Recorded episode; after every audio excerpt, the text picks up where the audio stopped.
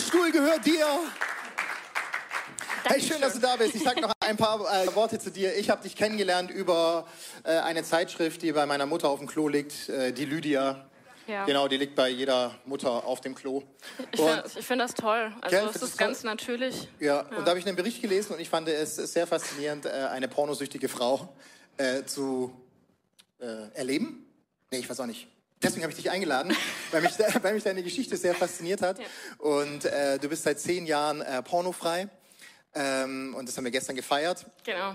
Du bist seit zwei Jahren oder seit anderthalb Jahren äh, verheiratet und studierst katholische Theologie und hast eine Sexualpädagogik-Ausbildung. Und deswegen freue ich mich auf deine Expertise heute, dass du uns mit in dein Leben reinnimmst. Vielen herzlichen Dank für deine Ehrlichkeit und Authentizität, dass du dich für dieses schwere, doch Tabuthema äh, da einfach so offen und ehrlich mit uns drüber sprichst. Weil ich möchte dich ganz kurz noch auf die Vision dieser Serie mitnehmen. Viele haben sich schon gefragt, ob Sexgott eine Biografie über unseren passt. Nein. Nee, wir, warum reden wir in dieser Kirche? Warum reden wir in dieser Kirche über, über Sex? Und ich, der Untertitel dieser Serie heißt, denn Gott sprach, es ist sehr gut. Gott hat uns als Wesen geschaffen und ist der Meinung, dass er uns sehr, sehr gut findet. Und er hat sogar gemeint, dass wir, wenn wir eine Sexualität leben, dass dann neues Leben herauskommt, was auch sehr, sehr gut ist. Und ich habe einfach gemerkt, dass in unserer Gesellschaft dieses Thema Sexualität zu einem Hotspot geworden ist, der aber eigentlich eher dafür sorgt, dass Sexualität schmutzig oder abartig wird. Dass wir einem falschen Druck aufliegen, dass wir falschen Erwartungen aufliegen und dass wir vielleicht auch einer äh, zu großen Laissez-Fairität äh, dem Thema Sexualität zu wenig Wert geben. Zweites Spannungsfeld, was wir haben, jetzt sind wir hier die meisten Christen, wenn du am Podcast bist, die Leute hier, die kennen Jesus, sind radikal im Glauben unterwegs. Und ich erzähle dir ein Problem von Christen, äh, sie machen die wichtigsten Themen zum Tabuthema. Geld und Sexualität. Martin Luther hat gesagt, der Geldbeutel und die Unterhose bekehren sich zuletzt. Und ich bin der Meinung, das muss sich ändern. Wir müssen über Sexualität reden, damit wir dort besser, zufriedener und reiner werden nicht um irgendjemand zu gefallen, sondern weil wir dadurch Freiheit erleben werden. Und da freue ich mich, dass du uns heute auf dieses steile Thema mitnimmst. Caro, viel Spaß.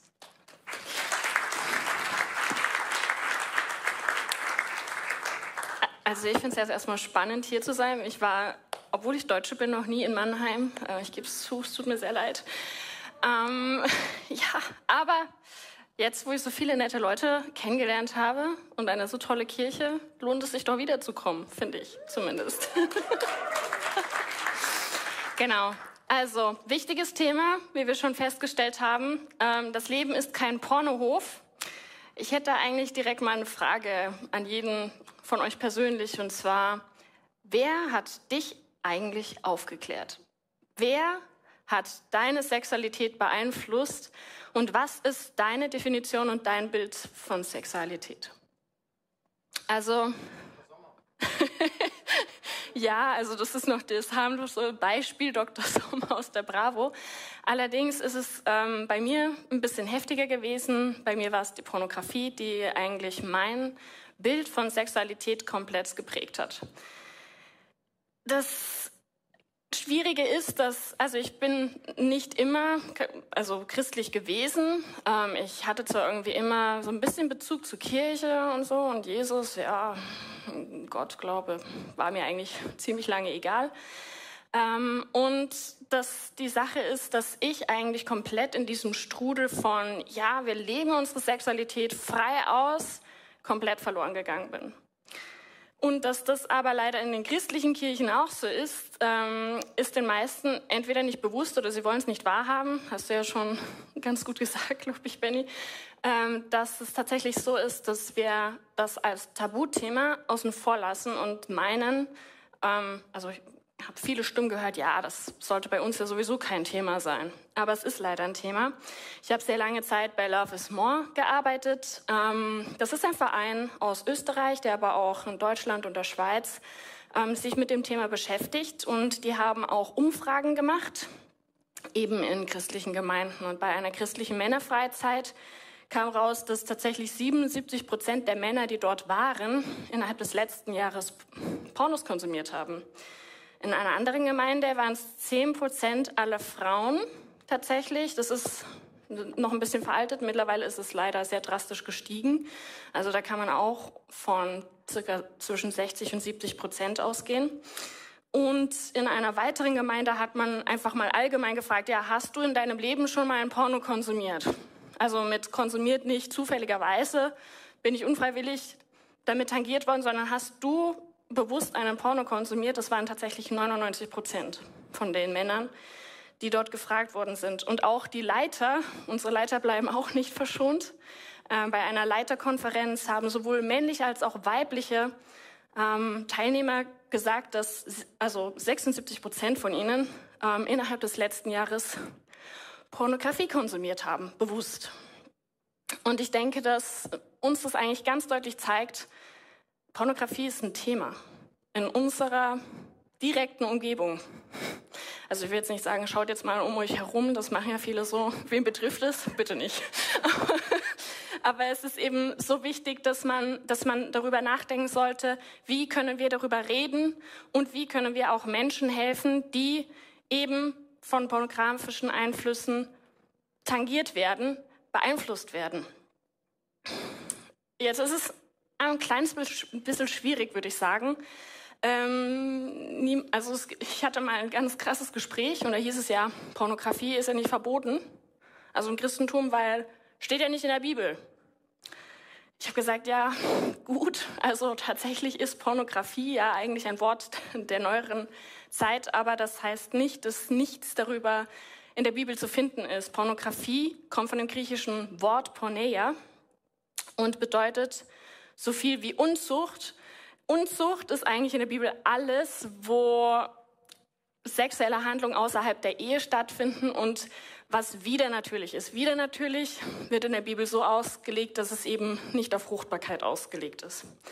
Darüber redet sehr oft unser guter Paulus in seinen Briefen und ähm, redet auch von dem Streit zwischen Fleisch und Geist.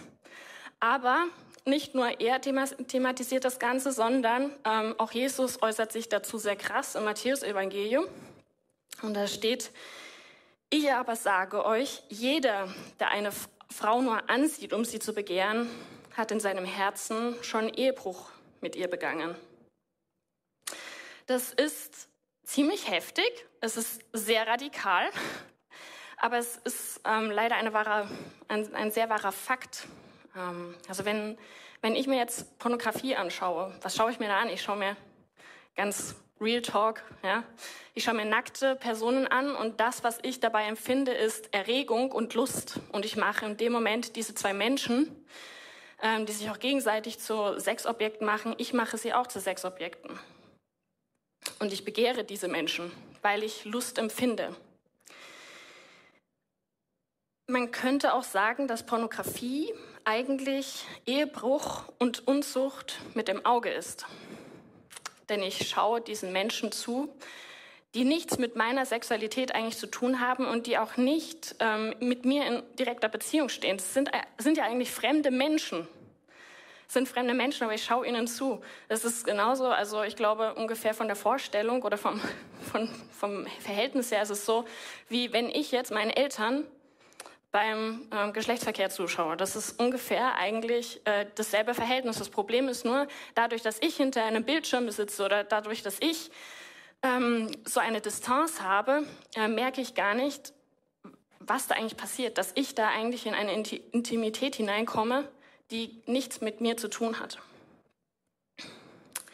Und ein weiteres Problem ist auch, dass es meistens nicht nur beim Schauen stehen bleibt. Ähm, es geht meistens weiter mit der Selbstbefriedigung. Selbstbefriedigung ist eigentlich sozusagen nochmal die Steigerung des Ganzen, weil es nämlich dann von dem Geistigen auf die körperliche Dimension überschwappt. Meine Geschichte mit Pornografie ist ähm, deswegen ziemlich heftig, weil sie ziemlich früh begonnen hat. Mein Erstkontakt war mit elf Jahren, unfreiwillig. Ähm, und zwar, ich stand an der Bushaltestelle, ganz normales Szenario. Ich habe auf den Schulbus gewartet, war sonst nichts los, habe gedacht, ja, heute passiert eh nichts Besonderes, außer dass ich zur Schule gehe, heimkomme, essen und so. Ja, und dann kam meine Freundin mit einem neuen Handy auf mich zu und hat gesagt, ey, guck mal mein neues Handy. Und mein großer Bruder, der hat mir da so einen Clip geschickt. Ich so, was ist ein Clip? Ähm, also es gab eine Zeit lang, da wusste man nicht, dass sowas möglich ist. Also an die jüngeren Leute, ähm, Internet war damals noch auf dem Handy gefährlich. Also jeder, jeder kennt es noch, äh, jeder bekommt Panik, wenn er auf diesen Internetknopf gekommen ist und alle so, nein, ich will das nicht. Genau, und zu dieser Zeit war das aber schon möglich, dass ein elfjähriges Mädchen über das ähm, Handy des, der, der Freundin an einen Porno rankommt. Ich war so schockiert. Also ich war, ich war wirklich schockiert. Ich, ich wusste nicht mal, dass es gibt. Ja, ich war voll, voll fassungslos. Ekel stiegen in mir auf. Ich, ich, ich wollte eigentlich weggucken. Ich, ich konnte nicht weggucken, weil ich, ich gar nicht fassen konnte, was da passiert ist. Das war das erste Mal, dass ich damit dann wirklich Kontakt hatte und wo ich mir gedacht habe, ähm, was ist hier passiert. Und ich wollte es vergessen und ich habe es verdrängt, bis ich zwölf Jahre wurde. Als wir dann wieder ähm, Aufklärungsunterricht im Biologieunterricht hatten, das war toll, weil da ungefähr dasselbe passiert ist. Also ich sage jetzt mal so, entwicklungssensibel war die Aufklärung nicht. Wir haben da ziemlich viele Videos bekommen, Bildmaterial, was wir uns angeschaut haben.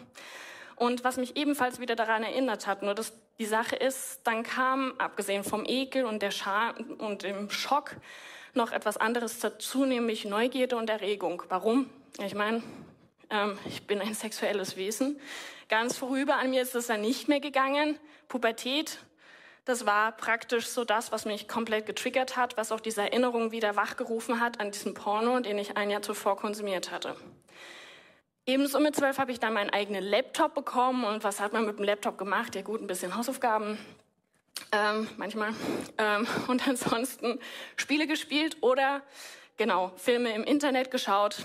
Und ähm, ja, und da bin ich dann zum ersten Mal über eine Streamseite unfreiwillig über eine Verlinkung auf eine Pornoseite gestoßen und ich so, äh, was ist das? Schnell, schnell wieder weg, schnell wieder weg. Ähm, aber das hatte schon so einen krassen Impact auf mich, so einen krassen Einfluss, dass ich kurze Zeit später wieder auf diese Seite gegangen bin, aus Neugierde und auch aus ja, merkwürdiger Art und Weise Faszination.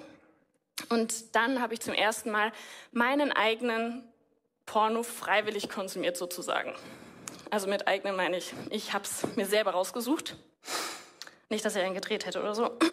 In diesem Alter nicht, Gott sei Dank. Auch sonst nicht übrigens. Und genau, also ähm, es war zufällig zu, zunächst und dann war es ganz bewusst.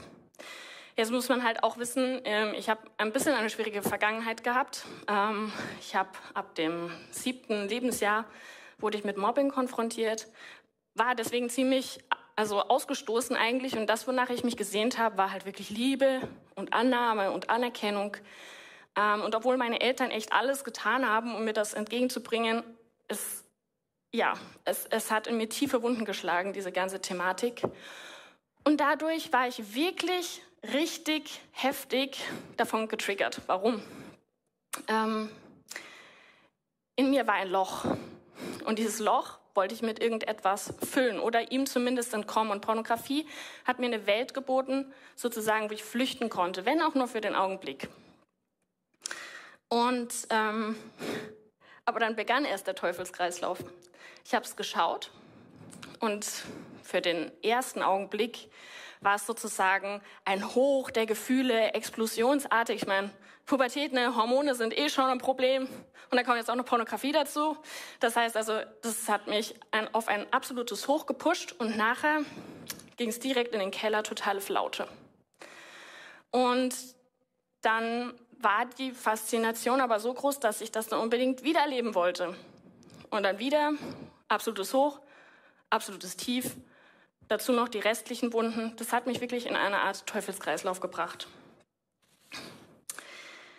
Paulus äußert sich ziemlich krass zu dem, was passiert, wenn wir uns in solche Situationen hineinbegeben. Also nochmal, Pornografie ist seines Erachtens nach, oder beziehungsweise Porneia, Unzucht, ja, ist ähm, seines Erachtens nach halt wirklich, sind diese sexuellen außerehelichen Handlungen. Und er sagt im ersten Korintherbrief dazu, meide die Unzucht.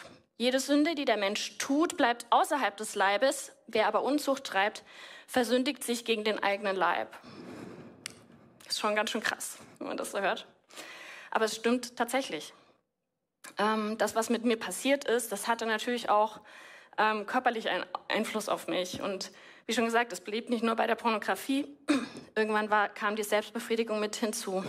Und so wurde eine Abhängigkeit daraus. Denn was macht Sexualität mit unserem Körper? Was macht gelebte Sexualität? Wir schütten Hormone aus. Es passiert etwas körperlich mit uns. Es ist nicht einfach so, dass wir, ja, irgendwie sind wir geistige Wesen und dann sind wir auch noch irgendwie körperliche Wesen, sondern wir sind eben leibgeistige Wesen. Das gehört zusammen und es wirkt auch zusammen. Und was ist jetzt daran so schlimm, wenn jetzt unser Leib auch noch betroffen ist? Eigentlich sind wir Tempel des Heiligen Geistes. Das heißt, das, was wir sind, das sollte eigentlich Eigentum Gottes sein.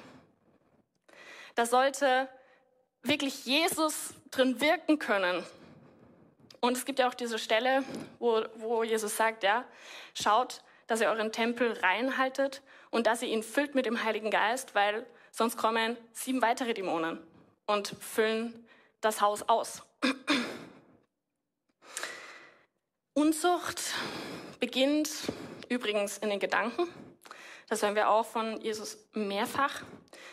Und auch das war für mich einfach sehr hart zu lernen. Ähm, ich habe gar nicht gemerkt eigentlich, wie ich angefangen habe, anders über andere Menschen zu denken. Dass ich eben, ja, Mann und Frau nicht mehr einfach als Mann und Frau gesehen habe, sondern als mögliche Sexobjekte. Ich habe nicht gemerkt, wie mein Bild von Sexualität immer mehr gelitten hat. Sexualität war einfach eine Reduzierung auf Sex und Sex wurde reduziert auf Trieb oder Triebbefriedigung in dem, in dem Fall. Und das war richtig heftig. Ich habe es aber nicht mitbekommen, wie auch.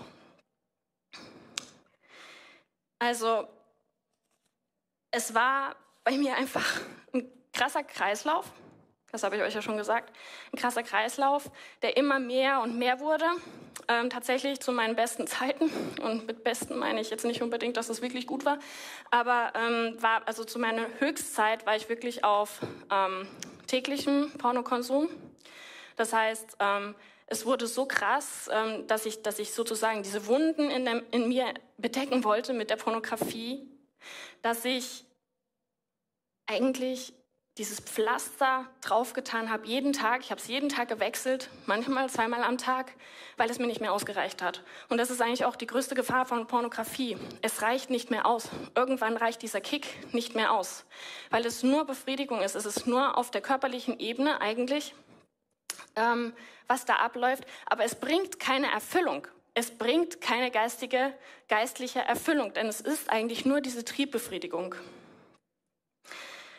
Und das ging so weiter bis, und das wünscht sich wirklich kein Jugendlicher, kein Jugendlicher wünscht sich das, bis mein Vater eintrat in mein Zimmer, als ich gerade ein Porno gestartet hatte und äh, diese Lage sehr schnell enttarnte, mein Laptop mitnahm und sagte, tu das nie wieder.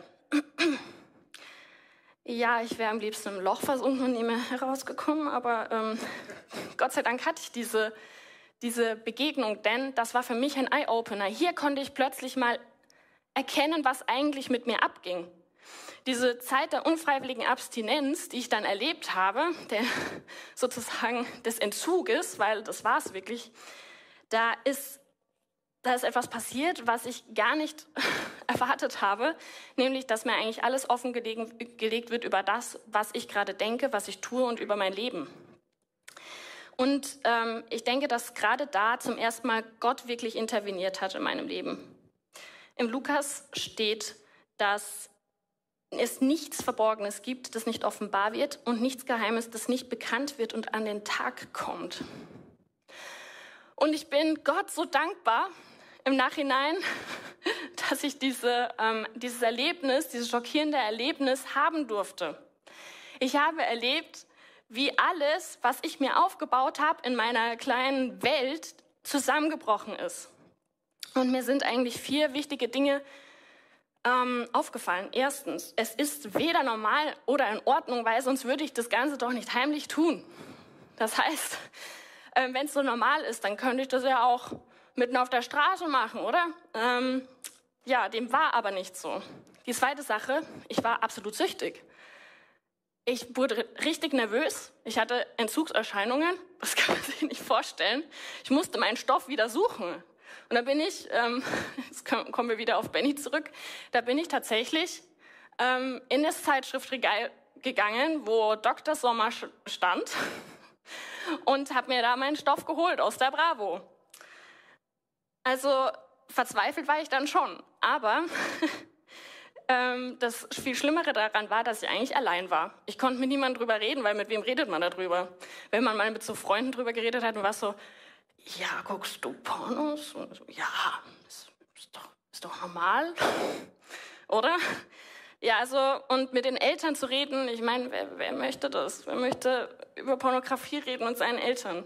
Ja, Real Talk, das, das will einfach keiner. Das will niemand.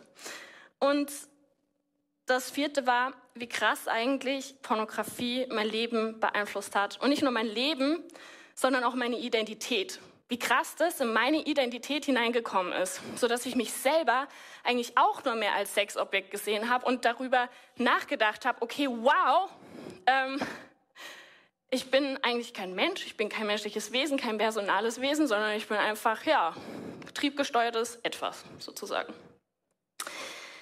Der Arzt und Suchtexperte Dr. Gabor Mate hat ähm, einen Satz gesagt, den ich sehr bezeichnet finde, nämlich Sucht sucht Liebe. Und im Endeffekt ist es wirklich so. Was ist eine Sucht? Sucht ist eigentlich all das, wo du bestimmte Verhaltensweisen immer wieder aufsuchst, meistens eben schlechte Angewohnheiten, und ähm, die nicht nur mit einer Regelmäßigkeit verbunden sind oder mit ähm, verschiedenen Situationen, die dich triggern, sondern das, wo du es wirklich brauchst, wo du unruhig wirst, wenn du es nicht bekommst oder wenn du, un das reicht schon eigentlich, wenn du unausgeglichen wirst dadurch. Bei mir war es so, nachdem ich dann ähm, den Laptop zurückbekommen habe von meinem Papa, ähm, fing einfach eine volle Zeit des Kampfes an, weil ich gemerkt habe, okay, eigentlich hat es mir voll gut getan, eben nicht mehr Pornos zu, zu konsumieren und weil mir eben aufgefallen ist, wie schlecht es für mich war. Und ich habe gekämpft und gekämpft, aber ich habe nicht die Wurzel, sage ich mal, des Problems behoben und bin deswegen wieder zurückgefallen. Und das hat mich in eine absolute Verzweiflung getrieben, aber Gott hatte einen Plan und ist mir relativ kurze Zeit später in einem normalen Gottesdienst begegnet. Und das war zum ersten Mal der Punkt, wo ich mich wirklich bedingungslos geliebt habe. Und ich war voll überwältigt. Ich habe gedacht, was, was ist das? Und das war auch das erste Mal, wo ich von mir aus wirklich längere Zeit frei geblieben bin. So lange, bis ich, sage jetzt mal, den Kontakt wieder habe, ein bisschen mehr abreißen lassen. Ich war eben noch nicht gewohnt sozusagen, dass, dass ich eigentlich regelmäßig Kontakt zu Jesus haben sollte. Und ich habe viel weiteres auch gemerkt, nämlich, dass er Vergebung schenken möchte, aber dass er nur Vergebung schenken kann, wenn ich auch erkenne, wo ich etwas falsch gemacht habe, beziehungsweise wo ich erkenne, dass ich da ein Problem habe. Und Pornografie ist eigentlich das, wo, wo ich komplett geistig und leiblich von Gott eigentlich abgetrennt werde. Und zwar in absoluter Radikalität. Und das hat mich erschrocken. Und circa also mit 15 bin ich ihm begegnet, mit 16 Jahren ähm, hatte ich dann die Erkenntnis, ich muss echt damit aufhören. Das geht so nicht weiter. Das geht so absolut nicht weiter und ich möchte den Kontakt zu Gott einfach nicht verlieren. Und ähm, daher habe ich mich festen Willens entschlossen, ich will jetzt diesen Weg nicht mehr gehen. Das ist jetzt nur nicht so einfach.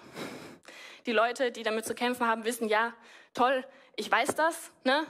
Aber wie mache ich das jetzt? Und das war meine Frage auch sehr lange. Ähm, und dazu, wenn du in die Freiheit kommen willst, musst du einfach wissen, dass die Freiheit eigentlich mit der Reinheit im Herzen, in Gedanken und in den Handlungen ähm, besteht. In Matthäus heißt es, denn aus dem Herzen kommen böse Gedanken, Mord, Ehebruch, Unzucht, Diebstahl, falsche Zeugenaussagen und Lästerungen. Und es stimmt. Ich habe zwar aufgehört, Pornografie zu, zu schauen, Aber ich habe gemerkt, wie dieses, ähm, wie dieses Psychische einfach eine Rolle gespielt hat. Diese unreinen Gedanken, die Gedanken, die mich einfach gefesselt haben an das, was ich erlebt habe, sodass ich zum Beispiel dann auch immer noch ähm, abhängig war von Selbstbefriedigung. Das war ein Kampf. Auch heute bin ich immer noch dabei, tatsächlich. Also zehn Jahre haben wir ja schon festgestellt, bin ich jetzt frei. Das ist eigentlich eine ganze Zeit. Aber trotzdem, ähm, ich muss immer wieder kämpfen und sagen, hey, das ist eine Person über die kann ich nicht so und so denken.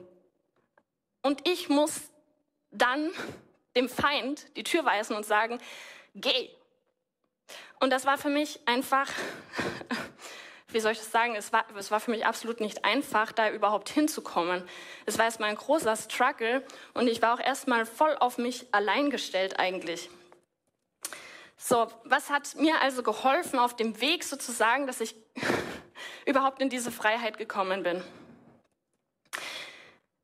Also das Erste, das würde ich gerne aufschreiben für all die Leute, die sich das ähm, vielleicht notieren wollen oder merken wollen oder später abfotografieren wollen, wenn es äh, gerade keiner sieht oder so. Ähm, also, ich musste absolut ehrlich zu mir selbst sein. Ich konnte nicht sagen, okay, wow, ähm, eigentlich ist das Problem ja nicht so schlimm. Es war schlimm. Es war richtig schlimm. Es hat mich total betroffen. Und in der Ehrlichkeit liegt eben auch das, wo wir dann eigentlich überhaupt bereit sind, eine Entscheidung und einen Willen aufzubauen. Und das ist eigentlich schon der nächste Punkt. Wirklich der Wille, frei zu werden. Es genügt nicht einfach nur zur Beratung zu gehen. Es gibt viele Leute, die gehen zur Beratung und sagen, ja, ich habe da irgendwie schon ein Problem. Ähm, ich muss jeden Tag Pornografie konsumieren und ich komme da irgendwie halt auch nicht raus. Das reicht nicht. Das ist nur der Anfang. Der nächste Schritt ist deswegen umso schwerer, aber das ist auch das, wo am meisten eigentlich schon Gnaden fließen können, nämlich bleib nicht allein. Was meine ich damit? Ich habe mir tatsächlich einen Rechenschaftspartner gesucht. Das war einfach eine sehr viel ältere und erfahrenere Person als ich, die auch irgendwo eine gewisse Autorität ähm, mir gegenüber sozusagen hatte. Und mit der habe ich über alles gesprochen. Mit der habe ich über meine Wunden gesprochen, mit der habe ich über meine Sucht gesprochen, mit dieser Person habe ich darüber gesprochen, wie es mir geht. Wir haben relativ enge Abstände gehabt, ähm, erst wöchentlich, dann zweiwöchentlich, je nachdem, wie es gelaufen ist. Ähm, ein weiterer Tipp für, von mir an dieser Stelle übrigens sind ähm, Selbsthilfegruppen. Die gibt es. Ähm, leider nicht für Jugendliche, die unter 18 sind. Das, ähm, das heißt, damals hätte es mich, also hätte mir das nicht geholfen, was ich sehr schlimm finde. Denn eigentlich sind fast alle Jugendlichen davon betroffen, dass sie irgendwann mal Pornografie gesehen haben. Ab dem Alter von elf Jahren kann man davon ausgehen, dass jeder irgendwie schon mal damit in Kontakt gekommen ist, zum Beispiel durch die Klasse. Und jetzt kommt vielleicht der krasseste Schritt überhaupt. Bei Bleib nicht allein ist auch der Punkt, dass du es deinem Ehepartner irgendwann sagst. Das ist wahrscheinlich so der härteste, härteste Schritt, dass du sagst, du, ich habe ein Problem. Hier auch von mir noch an dieser Stelle ein Tipp, dass du dir jemanden vielleicht mit dazu holst, die Person, der du vertraust, am besten Rechenschaftspartner. Das ist das, was dir helfen kann, dann auch in dem Gespräch.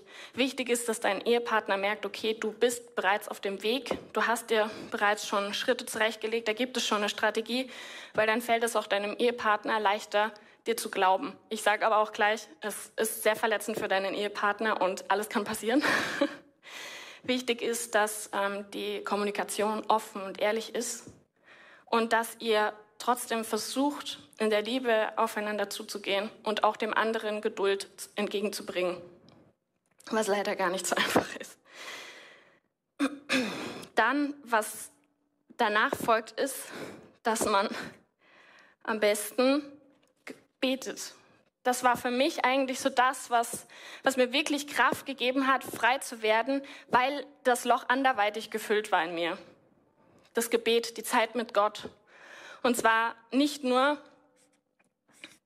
nicht nur ähm, mit, für mich alleine, sondern auch mit anderen. Holt euch Menschen ins Boot und redet, sprecht mit ihnen, natürlich Leuten, denen ihr vertraut und wo ihr wisst, okay, der fängt nicht an zu plaudern oder so. Aber betet um Heilung, betet um Befreiung und um Reinigung. Das ist ein absoluter wichtiger Schritt, den man ähm, einfach nicht unterscheiden, also ja, unterschätzen sollte.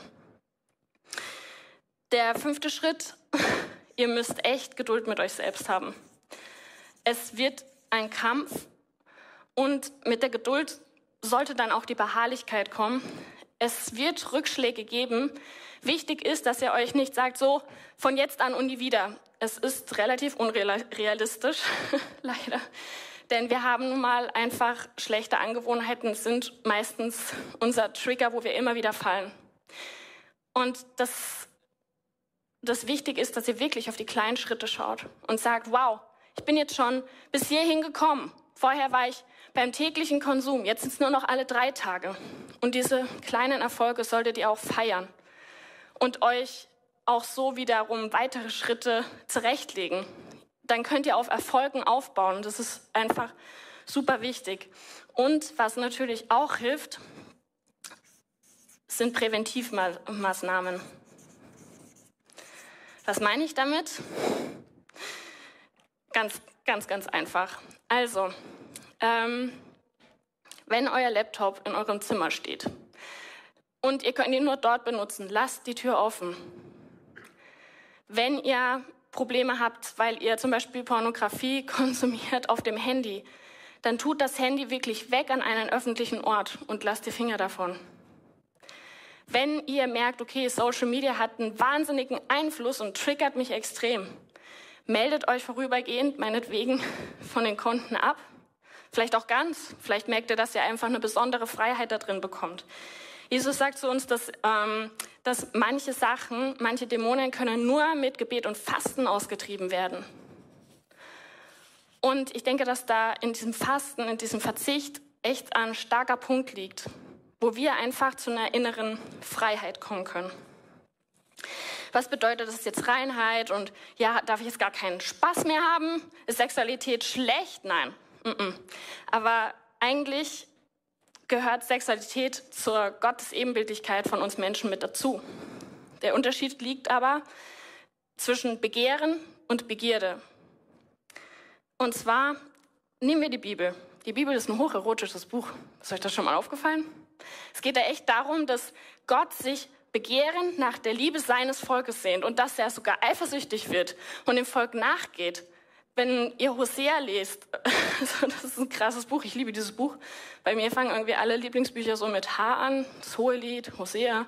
Also, ja, weil, weil es einfach so krass ist, was da ausgesagt wird über das, was Sexualität eigentlich wirklich ist, diese dynamische Liebesbeziehung zu einer, einem personalen Gegenüber. Und das ist eben das, wo viele vielleicht auch strugglen, weil sie sagen, ja, was ist jetzt eigentlich Sexualität und was ist gesunde Sexualität? Wie kann ich darüber reden? Und die schönste Stelle für mich ähm, ist eigentlich im Hohelied der Liebe, Kapitel 4. Und zwar steht dort, und jetzt zieht euch jetzt einfach nochmal die Worte rein, Honig sei ein Tropf von deinen Lippen, Braut. Honig und Milch sind unter deiner Zunge. Der Duft deiner Kleider ist wie der Duft des Libanon. Ein verschlossener Garten ist meine Schwesterbraut, ein verschlossener Born, ein versiegelter Quell.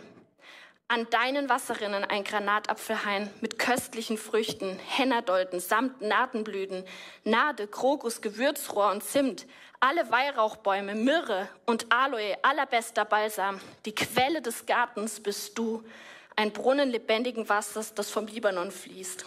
Und ich weiß nicht, wie es euch geht, aber wenn ich das lese, dann möchte ich, das, was da steht, auch erleben können. Ich weiß nicht, ob ihr schon mal darüber nachgedacht habt, boah, Sexualität ist so toll, Sexualität ist so schön, das berauscht mich, das ist wirklich berauschend und erfüllt mich auf eine Art und Weise, wie das sonst nichts tut. Und das ist eigentlich das, was Sexualität oder auch Sex an sich ausmachen sollte. Sexualität braucht demnach ästhetische, wertschätzende Sprachen, schützenden Rahmen. Wir haben gelesen von der Schwester Braut. Also da geht es wirklich auch um diesen ehelichen Rahmen, wo man sich wirklich ganz hingeben kann. Ich kann mich nur ganz hingeben, wenn ich zu dem, ganzen, zu dem anderen ganz Ja sagen kann. Es braucht Kommunikation, es braucht Ehrlichkeit und Authentizität und diese Intimität und personale Liebe. Und wir dürfen uns daran erinnern, was im Galaterbrief steht, nämlich zur Freiheit hat uns Christus befreit. Steht daher fest und lasst euch nicht wieder ein Joch der Knechtschaft auflegen.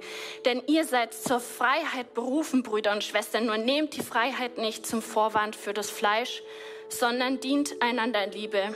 Und das möchte ich euch nochmal wirklich ans Herz legen. Befreit euch von der Pornografie, befreit euch von dem, was diesen Einfluss, diesen krassen Einfluss auf euch hat. Gott möchte euch eine ganz neue Erkenntnis schenken, eine ganz neue Sicht auf Sexualität, was jetzt auch vorbereitet wird eigentlich. In den nächsten Wochen habt ihr echt eine Serie. Nutzt diese Serie aus. Und ich möchte euch jetzt dazu einladen, motivieren, dass ihr mit vollem Herzen zu Gott kommt und sagt, ich will mich beschenken lassen, ich möchte mich von dir befreien lassen, ich möchte das Geschenk der Befreiung annehmen, ich möchte das Geschenk der Heilung annehmen, ich möchte dieses Geschenk der Reinigung und der Enthaltsamkeit und der Keuschheit, eine von den Geistesgaben, wie wir heute schon festgestellt haben, annehmen in meinem Leben. Komm, Jesus, und zeige mir, wie schön Sexualität sein kann, was du mit Sexualität gemeint hast. Zeig mir, was du uns an Erfüllung schenken willst. Und da möchte ich euch jetzt vielleicht auch einfach ähm, dazu einladen, aufzustehen, wirklich in euch zu gehen, vielleicht ehrlich zu euch selbst zu sein, zu sagen, ja Herr, ich habe da ein absolutes Problem und ich möchte Freiheit genießen können. Ich möchte diese Liebe, die du schenken willst, die möchte ich erfahren und ich möchte diese Fülle in meinem Leben erfahren und möchte dich darum bitten, dass du die Ketten sprengst, die mich an die Pornografie fesseln, dass du die Wunden heilst, die mich dazu triggern, an den Ketten festzuhalten. Und Herr, ich bitte dich jetzt wirklich, dass du auf alle kommst und dass du in die Herzen von allen kommst mit deinem Heiligen Geist. Dass du kommst mit deiner Liebe, mit deiner Reinigung, mit deiner Heilung, dass du jede einzelne Verbindung an dieses Böse trennst, dass du die Ketten sprengst und dass du wirklich für Freiheit sorgst, dass die Menschen wirklich erkennen, wow, es ist so schön mit dir zu gehen, es ist so schön mit dir die Liebe zu erleben, die du schenken willst. Und Herr, daher möchte ich dich bitten, break every chain, brich alle Ketten und befreie uns.